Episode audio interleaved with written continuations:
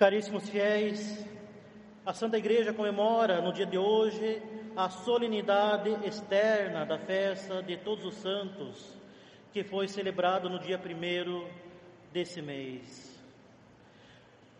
Dado ser uma festa de preceito e dado não ser feriado, infelizmente, no Brasil, a Igreja assim permite que a Santa Missa seja reiterada para o bem dos fiéis no domingo seguinte.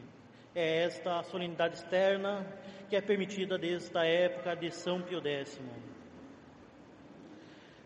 Pois então celebra na liturgia da festa de todos os santos a Santa Igreja, a glória e a coroa de Cristo, isto é, os seus santos. Diz São Paulo, apóstolo, que Deus pôs todas as coisas sob os pés do seu Filho, constituindo-o chefe de toda a igreja, que é o seu corpo e a sua plenitude. E assim vemos, caríssimos, a Santa Igreja como o corpo místico de Cristo.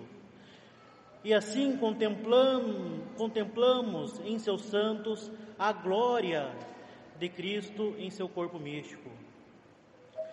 Com efeito, caríssimos, devemos nos lembrar sempre que o Verbo se fez carne para estabelecer e santificar a sua Santa Igreja. Nós vamos cantar em breve no Credo que o Verbo se fez carne, propter nos et propter nostram salutem, por nós e por nossa salvação. Ele se fez carne. Nosso Senhor Jesus Cristo veio para constituir assim uma sociedade que pudesse aparecer diante dele gloriosa, sem mancha nem ruga, santa e imaculada.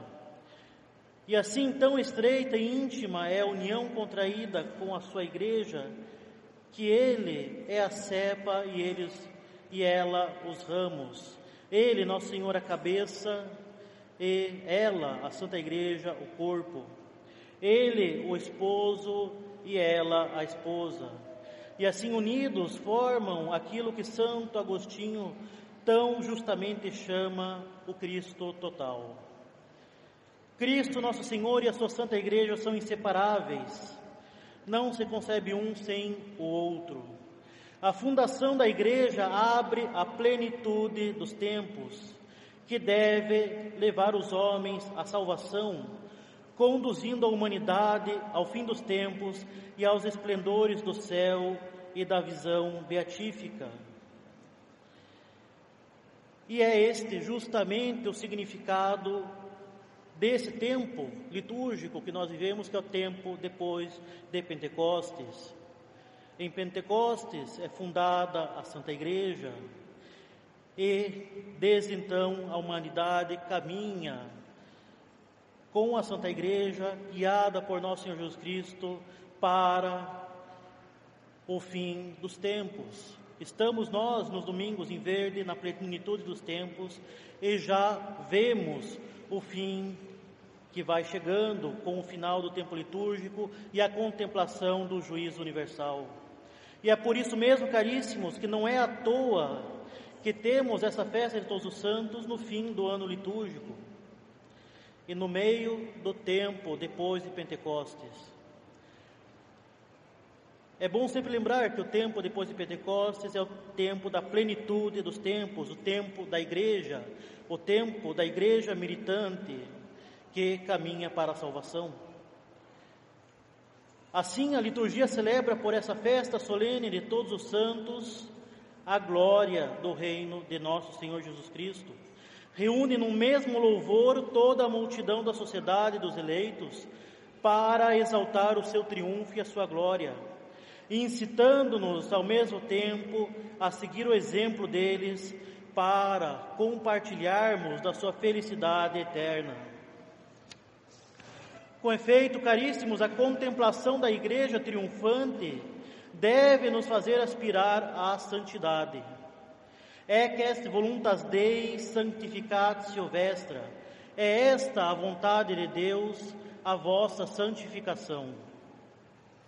Deus quer não só que nos salvemos, mas que sejamos santos e por isso nos salvemos. E qual é este, e qual é o motivo desta vontade de Deus?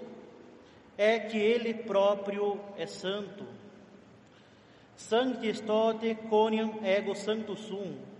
Sede santos, pois eu mesmo sou santo. Deus é a própria santidade. Nós somos suas criaturas e a criatura, para ser perfeita, deve reproduzir a imagem do Criador. Assim, a, a criança, a criança só vai atingir a perfeição do seu desenvolvimento quando ela for adulta. E assim reproduzir de forma mais perfeita a imagem de seus pais. Alguém que permanece criança a vida toda, seja fisicamente, seja por comportamento, tem algum problema. Nós fomos criados para atingirmos a maturidade, nós fomos criados para crescermos e sermos adulto, adultos. Também o efeito deve ser conforme a causa. Se eu dou uma martelada na parede, essa martelada deve reproduzir o formato do martelo. Se eu dou um soco na parede, esse soco se a parede for frágil ou eu for forte, vai reproduzir a imagem do meu punho cerrado. Se eu faço, por exemplo, uma estátua de resina a partir de um molde, essa estátua deve corresponder ao molde, caso contrário, será defeituosa. Assim, Deus que nos criou, quer que nós sejamos como Ele. Mas não só isso, ainda tem mais. Ele quer que, na nossa qualidade de filhos, sejamos perfeitos como Ele, nosso Pai Celeste, é perfeito. O filho deve ser semelhante ao Pai. Estot perfecti sicut et pater vester celestis perfectus est. Sede perfeitos como o vosso Pai celeste é perfeito. Um filho que em nada se assemelha ao seu pai tem também algum problema. Nós, como filhos de Deus, pela graça que nos une a Ele, devemos agir conforme aquilo que nós somos, agir conforme a graça, agir de forma santa e crescer na santidade. Como diz a boa filosofia de São Tomás, agere sectur esse, o agir segue o ser. E se nós somos filhos de Deus, devemos andar e agir como filhos de Deus. E é este, caríssimos, o preceito de nosso Senhor Jesus Cristo. E é aí que Deus vai encontrar a sua glória, é assim que nós vamos glorificar a Deus. Caríssimos, Deus encontra a sua glória na nossa santidade. Não esqueçamos nunca esta verdade. Cada grau de santidade a que chegarmos, por menor que seja, cada sacrifício que fizermos para adquirir a santidade, por menor que seja, cada virtude que com seu brilho ornar a nossa alma, será eternamente uma glória para Deus. Justamente nós acabamos de cantar no Glória da Missa, Tu solos santos Jesus Cristo. Só vós sois santo, ó Jesus Cristo. E por isso é Ele a grande e maior e infinita glória de Deus. Durante toda a eternidade, nosso Senhor Jesus Cristo dará uma glória infinita ao Pai mostrando-lhe as suas santíssimas chagas, a magnífica expressão da sua soberana fidelidade à vontade do Pai e o perfeito amor com que ele sempre cumpriu o que o Pai reclamava dele. E o mesmo se dá, caríssimos, com os santos da igreja triunfante. Eles estão, como nós acabamos de ouvir na epístola, diante do trono de Deus e incessantemente lhe dão glória e alegria. Caríssimos, o zelo ardente dos apóstolos, o testemunho dos mártires, purpureado de sangue, a profunda ciência dos doutores, a radiante pureza das virgens, constituem tantas e variadas homenagens agradáveis a Deus e que por toda a eternidade lhe renderão glória. Nesta multidão que ninguém pode contar, como lemos, no Apocalipse de São João, cada santo brilha com um fulgor particular, e Deus olhará com eterna complacência para os seus esforços, lutas e vitórias que ele teve durante a vida, que são tantos outros troféus aos pés de Deus, que honrarão as suas infinitas perfeições e reconhecerão os seus santíssimos direitos por toda a eternidade. É na nossa santificação, é no crescimento das nossas virtudes,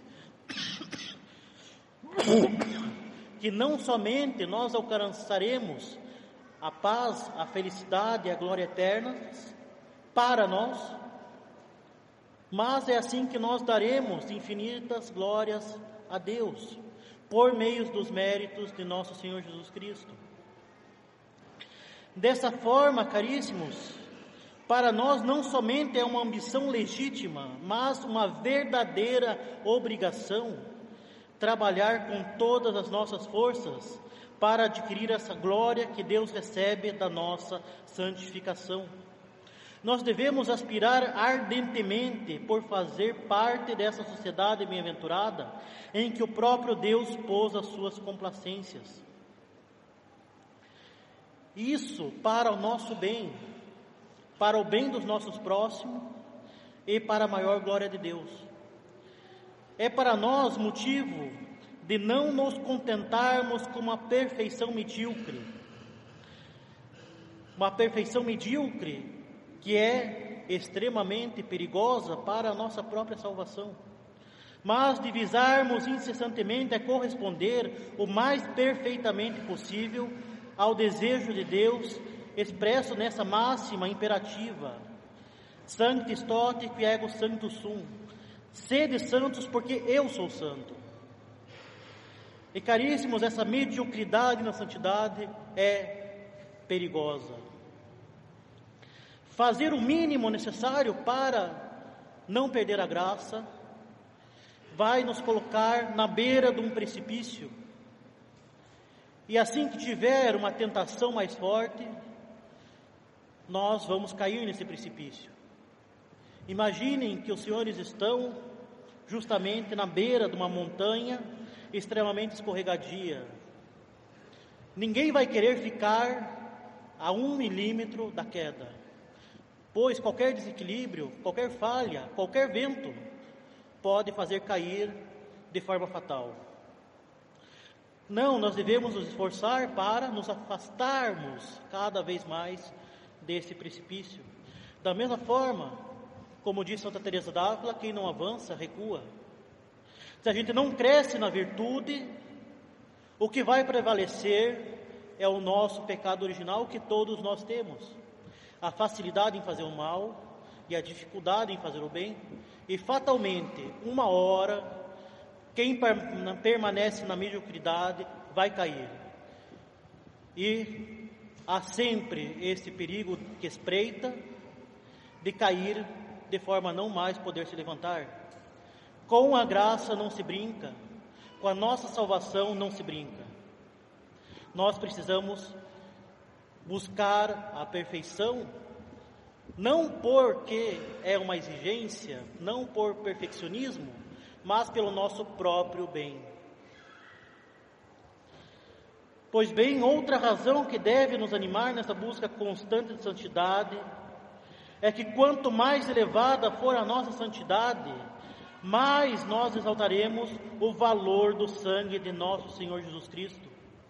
Diz São Paulo que nosso Senhor se entregou inteiramente à morte e à morte de cruz para santificar a igreja e fazer dela uma sociedade resplandecente, sem mácula nem ruga, santa e imaculada Foi esta a finalidade do seu sacrifício. Pois bem, caríssimos, uma das causas mais vivas de aflição para o sagrado coração de Jesus, durante a agonia no Horto das Oliveiras, foi justamente a perspectiva da inutilidade do seu sangue para tantas almas que rejeitariam esse dom divino. Qual seria a utilidade do seu sangue? Nosso Senhor compreendia que uma só gota daquele sangue seria suficiente para purificar o mundo e santificar todos os homens. Mas, em obediência à vontade do Pai, consentiu com indizível amor em derramar até a última gota desse sangue divino por cada um de nós. Nosso Senhor visou cada um de nós em particular ao derramar todo o seu sangue. E o que anima o seu sacratíssimo coração é a glorificação do Pai. Por isso, o seu mais veemente desejo era dar a vida para atrair ao Pai inúmeras almas que produzissem muitos frutos de vida e de santidade. Mas quantos há que compreendem o ardor do amor de Cristo? Quantos correspondem aos desejos do seu coração, que se resume justamente na salvação de cada um de nós? Nós vemos hoje uma multidão que despreza as leis de Deus, outras que até tentam guardar o seu mandamento, mas tíbias, com o coração dividido entre Deus e o mundo, perdendo tempo em tantas futilidades e desprezando tantas graças que Deus nos dá. Enfim, poucas almas que se entregam plenamente à graça de Deus, de forma a verdadeiramente se esforçar e buscar a santidade. E isso, para isso não há, não, não, não há necessidade de se fazer proezas inimagináveis. Esse se entregar plenamente à graça não significa não cair, não significa não ter franqueza e de forma alguma não significa fazer estupendos milagres e obras magníficas. Significa considerar com seriedade o que está em jogo na nossa vida, considerar com seriedade que o que está em jogo é a nossa salvação, que considerar com seriedade que o que está em jogo é a glória de Deus. E por isso mesmo, rezar, ser constante nos sacramentos, rezar pelo menos o terço todos os dias, consagrar com seriedade os nossos deveres de Estado e os nossos deveres espirituais, buscar ser um católico sério. E felizes são essas almas que se abandonam sem reserva à vontade divina pois elas estarão inteiramente unidas a Cristo, que é a videira, e produzirão abundantes frutos para glorificar o Pai.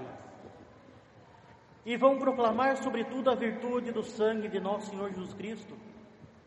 Não o estarão desperdiçando. Escutemos com atenção, caríssimos, o cântico entoado pelos santos que São João nos mostra no Apocalipse, que acabamos de escutar.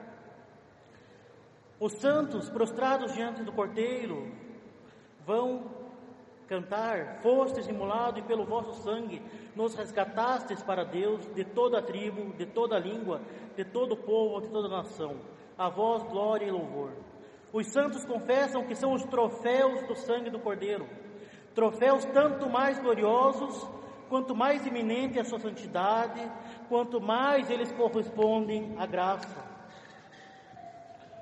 Façamos, pois, caríssimos, um verdadeiro exame de consciência hoje para vermos se estamos nos entregando plenamente a Deus, se estamos dando o melhor dos nossos esforços, se nós estamos considerando que o que realmente importa para nós é salvar a nossa alma, se nós temos a nossa salvação em primeiro lugar, para não desperdiçar o sangue que nosso Senhor derramou por nós.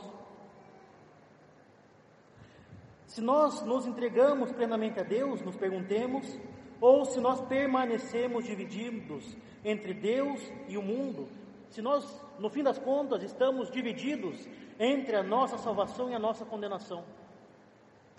Divisão esta que é extremamente perigosa para a nossa alma. Perguntemos-nos se por acaso não somos motivo da agonia de, do bom Jesus no Horto das Oliveiras, se nós não estamos afligindo com a perspectiva de seu sangue ter sido derramado em, vós, em vão por nós, se nós não estamos brincando com o sangue de Cristo, se nós não estamos desprezando o seu sangue com tantas infidelidades, preguiças, quedas graves que poderiam ser evitadas com um maior esforço da nossa parte. Procuremos, pois, caríssimos, com todo o ardor das nossas almas, purificar cada vez mais o nosso coração e a nossa vontade no sangue de Cristo, para produzir esses frutos de vida e santidade que nosso Senhor mereceu pela sua paixão e morte.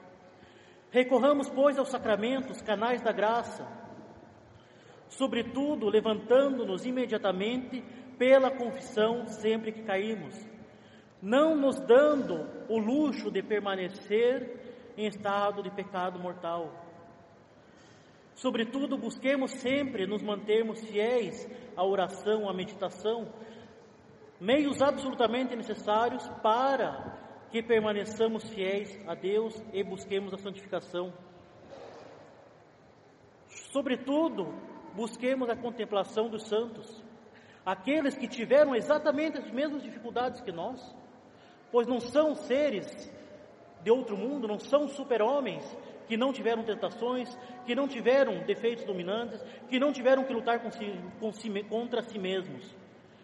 Justamente são aqueles que aproveitaram a graça, lutaram e cresceram na virtude. Eles são grandes exemplos para nós. E se formos santos, caríssimos, os nossos corações exultarão. Ou seja, se aproveitarmos a graça, permanecermos em estado de graça e crescermos na virtude, nós teremos a verdadeira paz e a verdadeira alegria já nesta vida e por toda a eternidade. Sobretudo, daremos uma grande alegria ao coração de nosso Senhor Jesus Cristo. E assim, caríssimos, confiemos no poder da graça, confiemos no poder do sangue de nosso Senhor, que fez toda um, todo um exército de santos que intercede por nós, nos dá o exemplo e nos guia para a salvação. Em nome do Pai, do Filho e do Espírito Santo. Amém.